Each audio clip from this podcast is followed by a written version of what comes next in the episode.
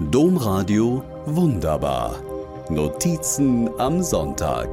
Podcast. Ein ganzes neues Jahr.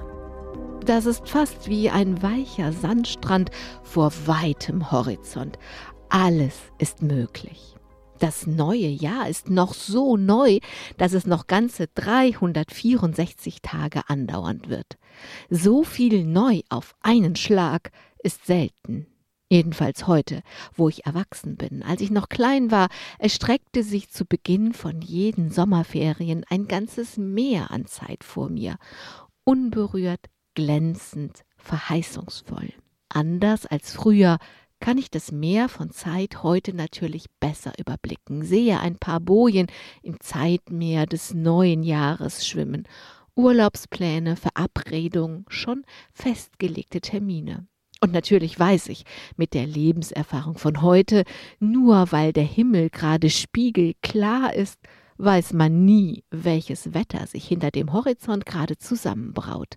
Ganz gleich, was die Wetter-App sagt, da kann von schwerem Sturm, dichtem Nebel, wolkenverhangenem Dauerregen und himmelklarem Kaiserwetter alles dabei sein. Aber ist nicht das gerade das Tolle? Dass wir nicht wissen, was passiert. Ich meine, Corona hat uns eh gezeigt, dass unsere vielen, oft auch noch durchgetakteten Pläne wenig taugen. Ist es da nicht besser, gleich mit den Winden und den Stürmen genauso zu rechnen wie mit dem Traumwetter und dem makellosen Himmel bei lauem Lüftchen? Oder präziser, weder das eine Extrem, also die graue Dauerkatastrophe, noch das andere, also das Dauerpostkartenwetter anzunehmen, sondern zu schauen, was ist.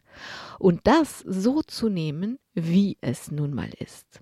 Das bedeutet natürlich überhaupt nicht, nicht zu planen. Nehmen wir unsere Silberhochzeit zum Beispiel, die dieses Jahr ansteht.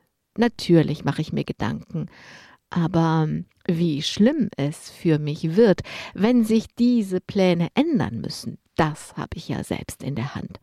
Wenn ich darauf bestehe, dass das Leben sich nach mir und meinen Plänen richtet, werde ich wohl ziemlich unglücklich werden.